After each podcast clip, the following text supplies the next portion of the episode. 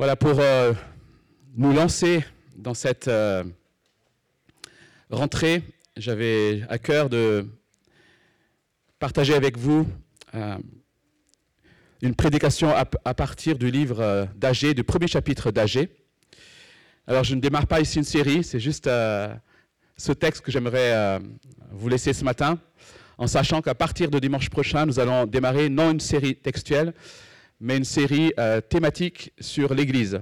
Euh, puisque cette année, nous prions pour que cette année soit l'occasion pour l'Église d'être structurée euh, en, en, tant qu'association, mais aussi travailler sur la notion de membre, travailler sur la notion de responsable d'Église, les anciens, etc.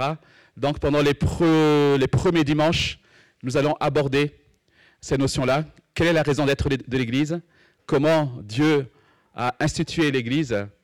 Et qu'est-ce qu'être membre de l'Église? Donc, dans les prochains dimanches, nous verrons ces sujets-là. Mais ce matin, je voulais vous laisser euh, ce mot d'ordre pour la rentrée. Lisons ensemble, donc, dans le livre d'Agé, le prophète Agé, et le chapitre 1, versets 1 à 15. Agé 1, versets 1 à 15.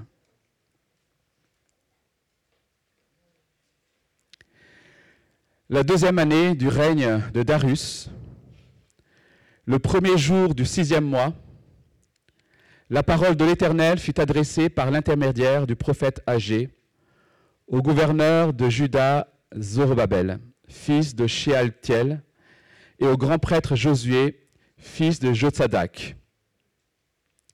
Voici ce que dit l'Éternel, le maître de l'univers. Ce peuple prétend qu'il n'est pas encore venu le moment de reconstruire la maison de l'Éternel. Et pourtant, la parole de l'Éternel leur était adressée par l'intermédiaire du prophète Agé. Est-ce le moment pour vous d'habiter vos maisons lambrissées quand ce temple est détruit? Voici ce que dit maintenant l'Éternel, le Maître de l'univers. Réfléchissez attentivement à votre conduite. Vous semez beaucoup et vous récoltez peu. Vous mangez et vous n'êtes pas rassasié. Vous buvez et vous n'êtes pas désaltéré. Vous êtes habillé et vous n'avez pas chaud. Le salaire de celui qui travaille tombe dans un sac percé. Voici ce que dit l'Éternel, le Maître de l'univers.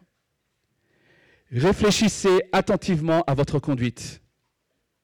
Montez sur la montagne sainte Apportez du bois et construisez le temple. J'en aurai de la joie et je serai honoré, dit l'Éternel. Vous comptiez sur beaucoup et vous avez eu peu. Vous l'avez rentré chez vous, mais j'ai soufflé, j'ai soufflé dessus. Pourquoi déclare l'Éternel, le Maître de l'univers? À cause de ma maison qui est détruite, tandis que vous vous empressez chacun pour votre maison. Voilà pourquoi le ciel a retenu la rosée et la, terre s'est produite. J'ai appelé la sécheresse sur le pays, sur les montagnes, sur le blé, sur le vin nouveau, sur l'huile, sur les produits du sol, sur les hommes et sur les bêtes, sur tout le travail de vos mains. Zorobabel, fils de Shealtiel, le grand prêtre Josué, fils de Jotsadak, et tout le reste du peuple écoutèrent la, voix de l'Éternel, leur Dieu, et les paroles du prophète Agé, conformément à la mission que l'Éternel, leur Dieu, lui avait confiée. Et le peuple fut saisi de crainte devant l'Éternel. Agé, le messager de l'Éternel, dit au peuple, d'après l'ordre de l'Éternel, Je suis moi-même avec vous, déclare l'Éternel. L'Éternel réveilla l'esprit du gouverneur de Juda, Zorobabel, fils de Shealtiel, l'esprit du grand prêtre Josué, fils de Josadak, et l'esprit de tout le reste du peuple. Ils vinrent et se mirent à l'œuvre dans la maison de l'Éternel, le maître de l'univers leur Dieu, le vingt-quatrième jour du sixième mois, la deuxième année du règne de Darius. Ici s'arrête la lecture de la parole de Dieu. Alors pour comprendre ce texte qui démarre selon le verset, le verset 1 en 520 avant Jésus-Christ. il nous faut revenir quelques années en arrière. En 587, les Babyloniens s'emparent de Jérusalem. Et le grand temple de Salomon est pillé. Et le peuple, le peuple d'Israël, le peuple juif, est déporté en exil. Et Dieu, dans sa grâce, a limité ce temps d'exil et va mettre fin à cet exil en 536 en suscitant notamment les Perses qui vont défaire euh, les Babyloniens et l'empereur, le roi des Perses, Cyrus, va donc promulguer un décret pour que le peuple d'Israël puisse rentrer de l'exil et rebâtir le temple. Et euh, je ne vais pas lire ici le texte en question, mais dans 2 Chroniques 36, nous comprenons que dans ce décret, Cyrus lui-même, de la part de l'Éternel, a reçu cette mission de demander au peuple d'Israël de rebâtir le temple. Le but de leur retour de l'exil, c'était de rebâtir les murs de Jérusalem, mais aussi de rebâtir le temple de Jérusalem. Et c'est ce qu'ils vont commencer à faire. Ils sont effectivement rentrés et ils vont commencer à se mettre à la tâche. On le voit notamment dans le livre d'Esdras. Ils vont commencer à rétablir, par exemple, l'autel des holocaustes. Ils vont le faire avec zèle, avec joie. Le fondement du temple est posé.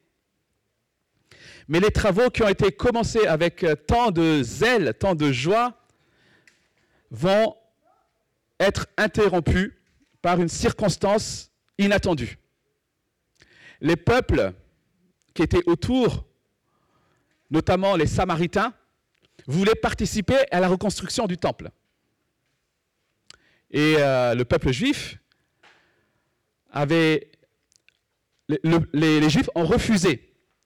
Parce que pour eux, les Samaritains, bien qu'il y avait des, on va dire, une foi un peu similaire à celle des Juifs, les Samaritains, euh, travailler avec les Samaritains était un compromis. Donc ils ont refusé cette aide et les peuples autour se sont plaints auprès des Perses. Et donc les travaux vont être, vont être interrompus. Et du temps d'âgé, donc ça fait plusieurs années que le projet de la reconstruction est arrêté. Mettez-vous à leur place. L'euphorie, l'élan du début vont laisser place peu à peu à la routine. Ils se consacrent à leur champ, ils se consacrent à leur maison, et ils se consacrent à élever leur famille, et vont s'habituer finalement à cette vie sans temple.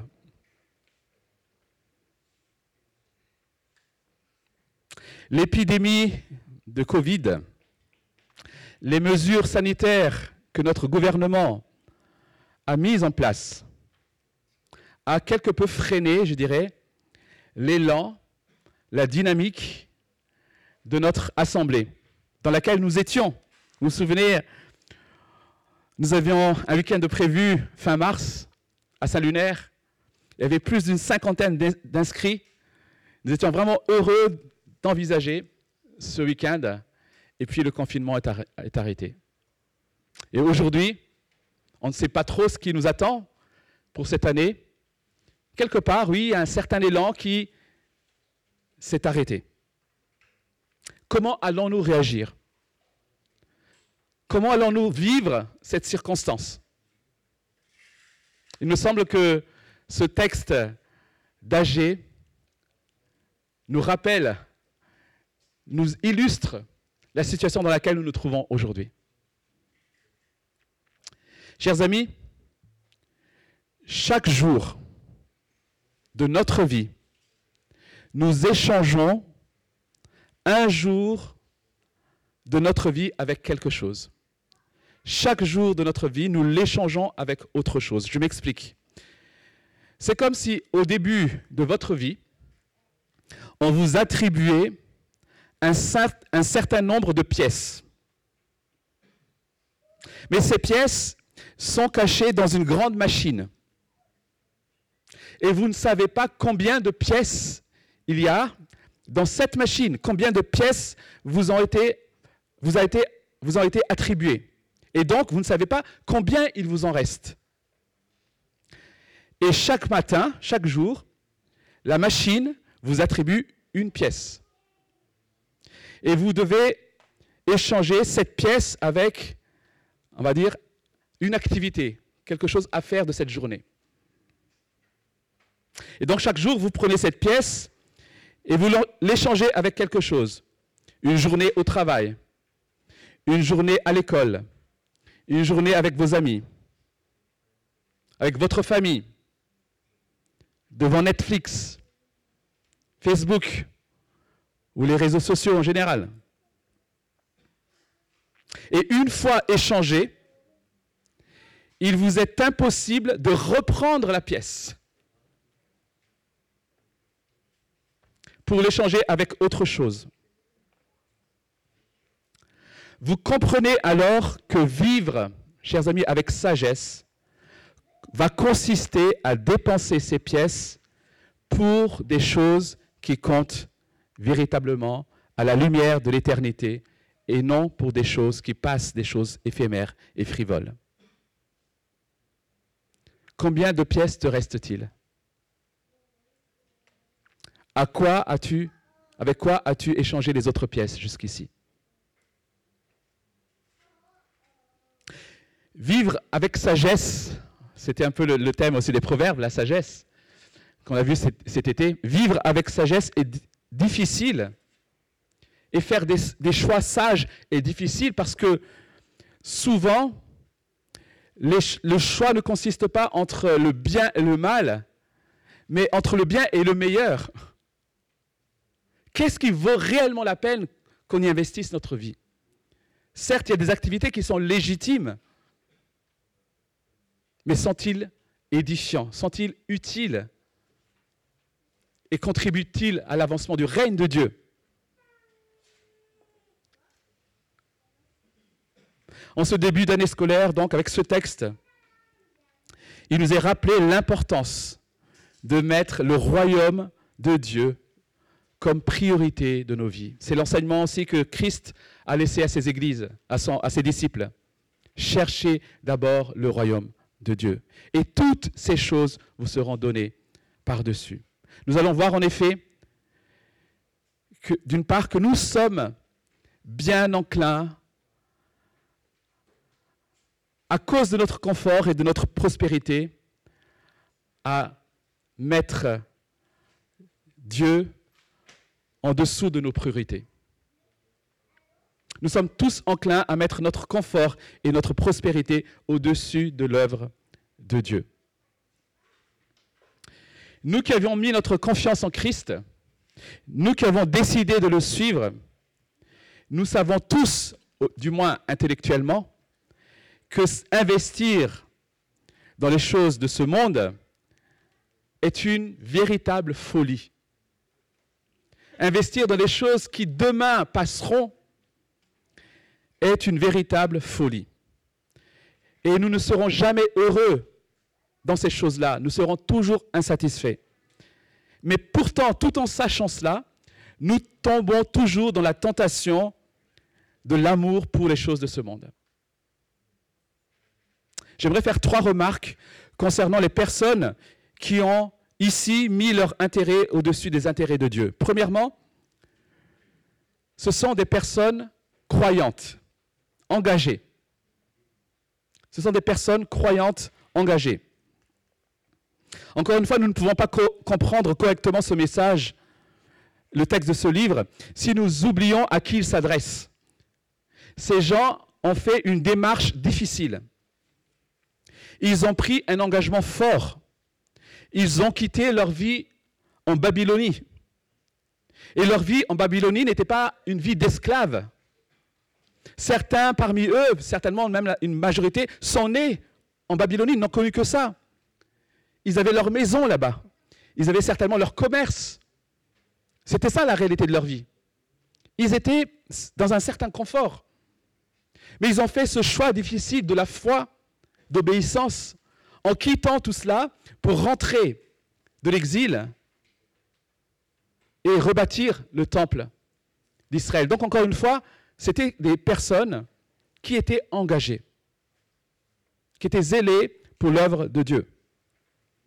Ils savaient que Dieu avait comme plan de les ramener de la terre promise, dans la terre promise plutôt, pour y vivre leur vocation de peuple de Dieu. Ils ont répondu à cet appel. Ils vont répondre à cet appel en s'engageant dans ce chantier difficile de reconstruction de la ville, du temple, détruit par la guerre. Ils ont répondu à cet appel parce qu'ils ont placé Dieu au-dessus de leur confort. Mais peu à peu, devant l'adversité, ils vont perdre de vue cet objectif. Peu à peu, le temple de Dieu n'est plus leur objectif. Vivre leur vocation de peuple de Dieu n'est plus leur objectif.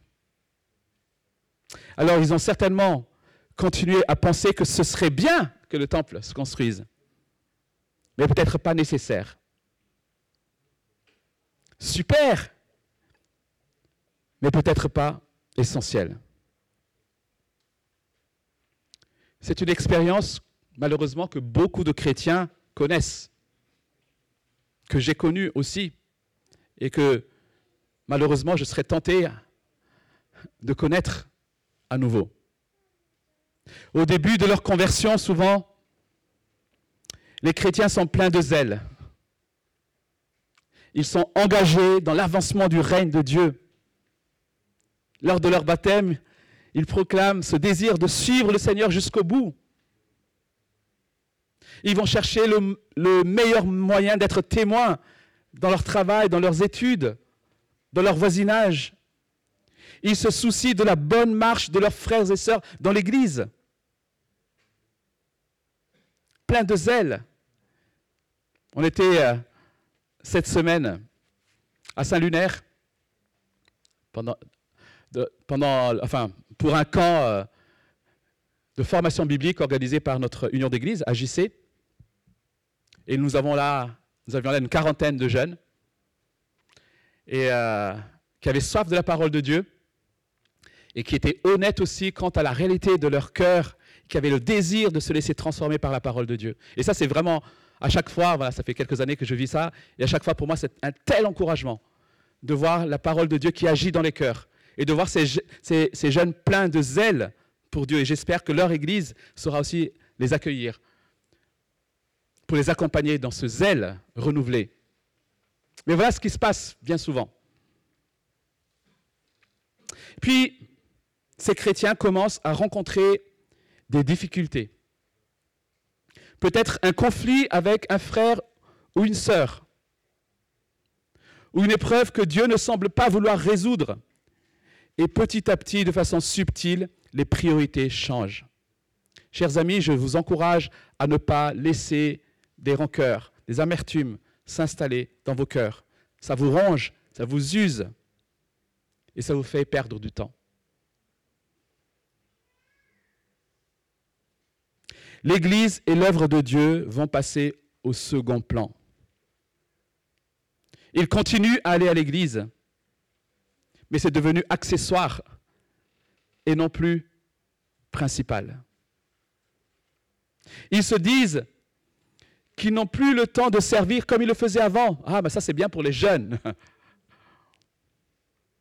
Et ils préfèrent laisser servir ceux qui, à leurs yeux, sont un peu plus disponibles un peu moins occupés.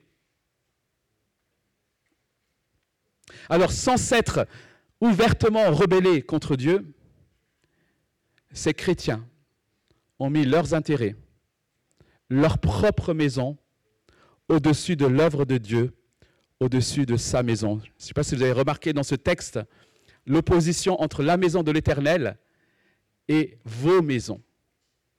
Le problème, c'est que vous, dit Agé, c'est que vous êtes préoccupé de vos maisons ou de la maison de l'Éternel. Ces personnes étaient donc, voilà la première remarque, étaient donc au départ des chrétiens, des croyants engagés. Deuxième remarque, ces croyants avaient de bonnes raisons ou, prétextes pour vivre comme ils le font. Regardez le verset 2, leur analyse de la situation. Il n'est pas encore venu le moment de reconstruire la maison de l'Éternel. Voilà leur excuse, leur prétexte. En gros, si vous leur demandez pourquoi le temple n'est pas encore construit, ils répondraient quelque chose de style, alors, que les choses soient claires. Je soutiens à fond la reconstruction du temple. Mais nous sommes en ce moment dans un temps de ralentissement économique. Tout le monde est un peu coincé financièrement. Il n'y a pas assez de travail. Et en plus, il y a la pandémie. J'essaie de faire ce que je peux pour pouvoir aux besoins de ma famille. Mais bon, dès que ça ira mieux, dès que les choses vont s'arranger, on va s'atteler à la reconstruction du temple.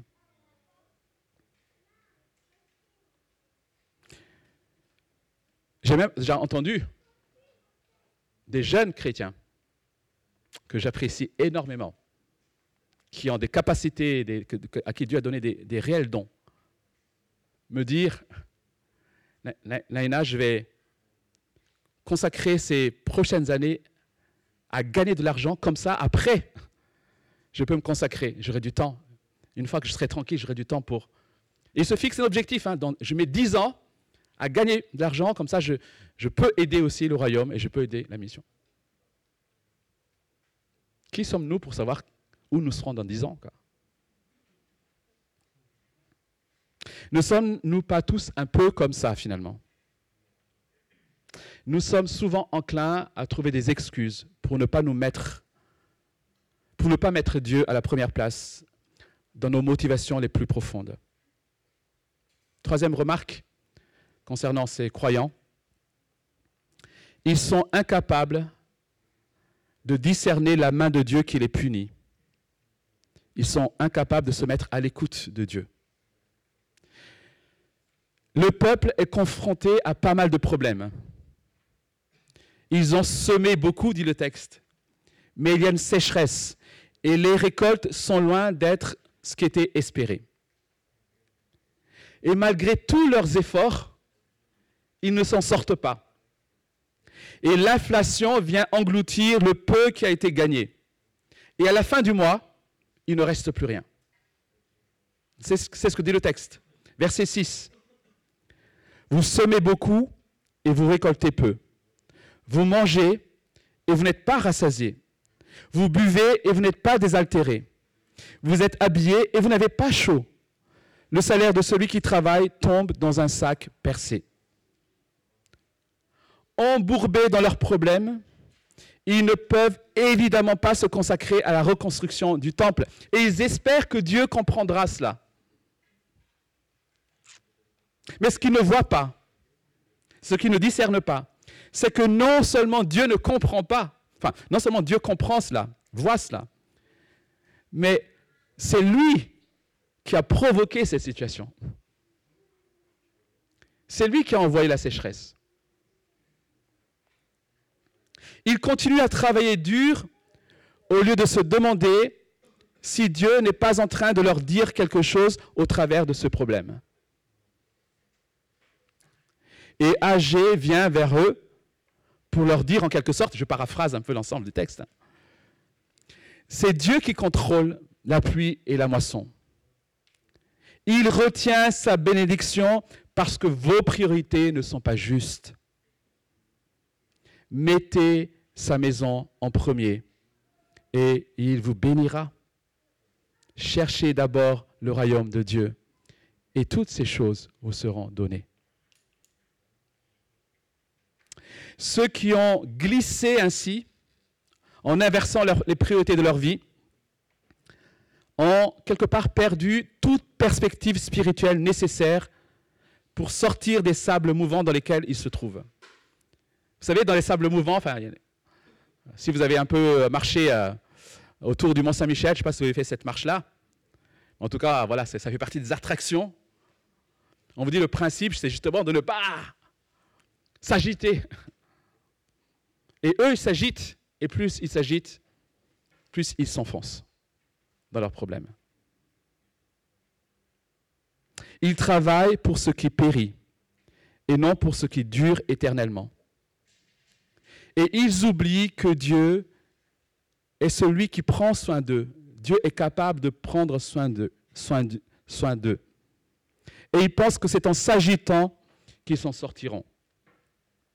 Et ils ont besoin de s'arrêter pour réaliser qu'ils travaillent contre Dieu en réalité.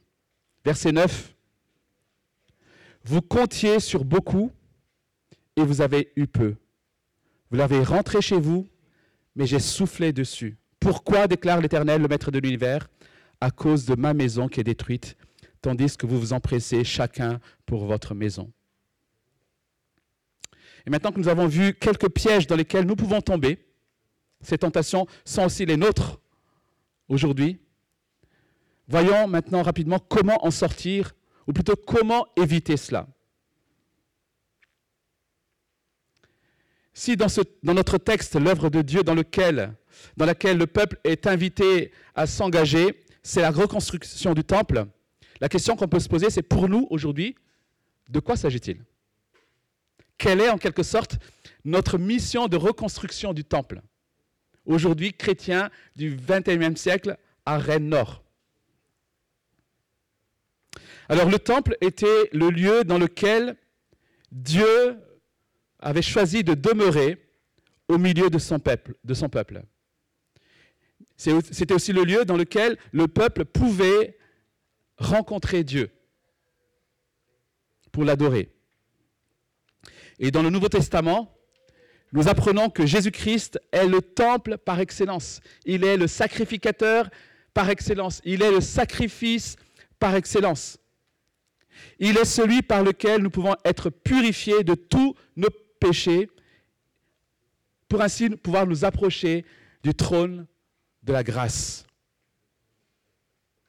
Le Nouveau Testament nous apprend ainsi que Dieu habite au milieu de nous individuellement, mais aussi collectivement. Dieu habite au milieu de nous individuellement, en nous, mais aussi au milieu de nous collectivement. Éphésiens 2, verset 21, c'est en lui que tout l'édifice bien coordonné s'élève pour être un temple saint dans le Seigneur. C'est en lui que vous aussi vous êtes édifiés avec eux pour former une habitation de Dieu en esprit. Nous sommes édifiés ensemble pour former une habitation de Dieu en esprit. 1 Pierre chapitre 2 verset 5, et vous-même, en tant que pierre vivante, laissez-vous édifier pour former une maison spirituelle. Nous sommes en train d'être édifiés ensemble pour former la maison de l'Éternel. Le temple de l'Éternel. Servir l'œuvre de Dieu, servir sa maison, c'est édifier ensemble l'Église.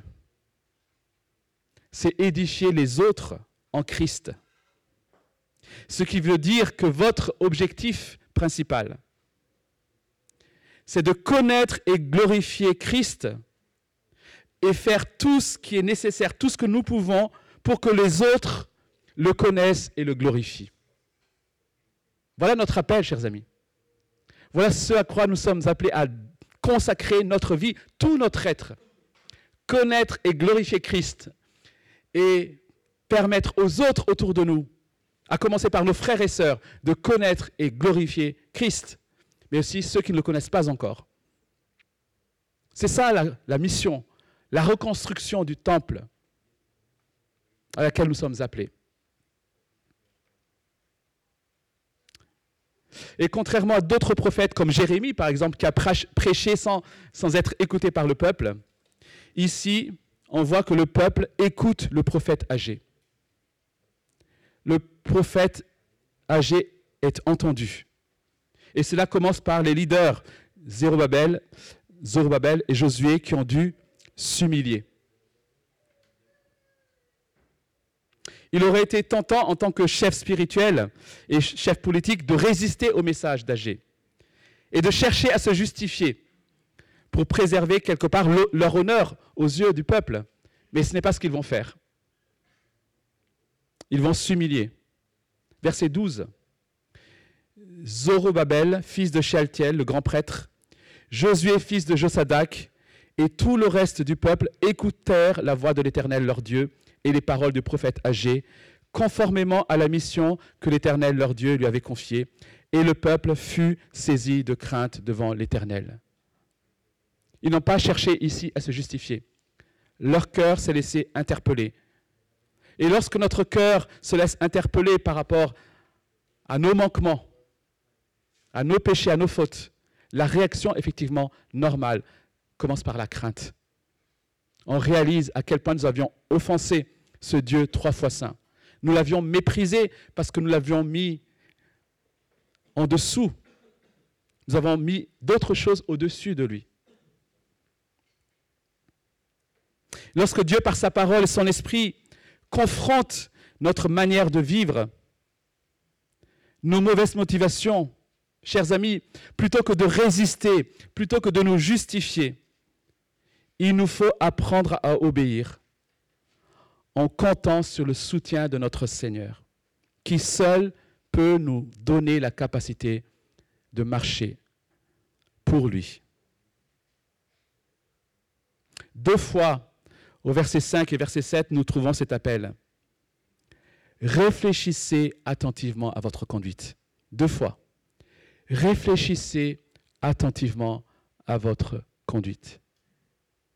Voilà ce que nous sommes invités à faire ce matin, mais aussi tout au long de cette année.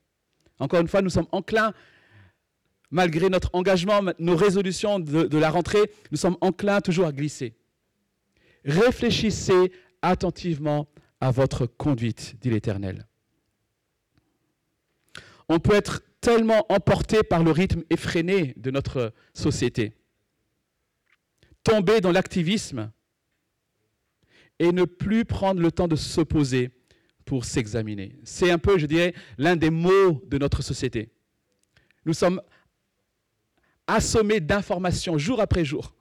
Nous n'avons plus le temps de réfléchir et de, de, nous poser. Nous avons tout le temps du bruit autour de nous. Réfléchissez attentivement à votre conduite.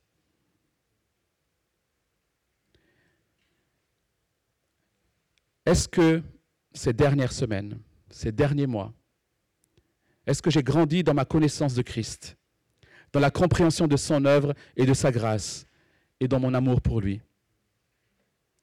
Ai-je toujours aujourd'hui le souci premier d'édifier ceux qui m'entourent pour que Christ prenne toute sa place dans leur vie. Est-ce que j'entretiens une forme d'insatisfaction, d'amertume, de rancœur pour l'Église, envers l'Église peut-être, envers des frères et sœurs? Ou est-ce que je veux me réjouir en Christ? Je veux me réjouir d'être participant à l'œuvre de Christ et de la, grâce qu'il me fait de pouvoir m'approcher de mon Dieu. Et je finis en posant cette question. Que se passe-t-il lorsque l'œuvre de Dieu est la première de nos priorités? Que se passe-t-il lorsque l'œuvre de Dieu est la première de nos priorités? Premièrement, il est glorifié. Lorsque Dieu est mis à la première place, alors il est glorifié. Vous avez remarqué, l'enjeu ici n'est pas le temple en lui-même en tant que bâtiment. L'enjeu ici est la gloire de Dieu, les amis. Verset 8, montez sur la montagne, apportez du bois et construisez le temple. J'en aurai de la joie et je serai honoré ou glorifié, dit l'Éternel. Que ce soit en ce temps-là, que ce soit aujourd'hui, le véritable problème n'est pas la négligence du bâtiment, je dirais, mais c'est l'indifférence à la gloire de Dieu. Le temple de l'Ancien Testament existait pour la gloire de Dieu. Et l'Église aujourd'hui existe pour la gloire de Dieu. Nous manifestons ensemble la gloire de la croix, de la réconciliation, de la grâce. l'indifférence à la croissance et à la prospérité spirituelle de l'Église, l'indifférence à la mission de l'Église, l'indifférence à sa propre sanctification, chers amis, c'est l'indifférence à la gloire de Dieu. Quand je dis à la gloire de Dieu, c'est, être indifférent à la gloire de Dieu. Je ne dis pas que notre indifférence est à la gloire de Dieu. Enfin, désolé hein, pour le quiproquo. Et le fruit amer de ce choix de vie va être une frustration chronique, une insatisfaction permanente qu'on essaiera de satisfaire à tout prix dans des loisirs effrénés.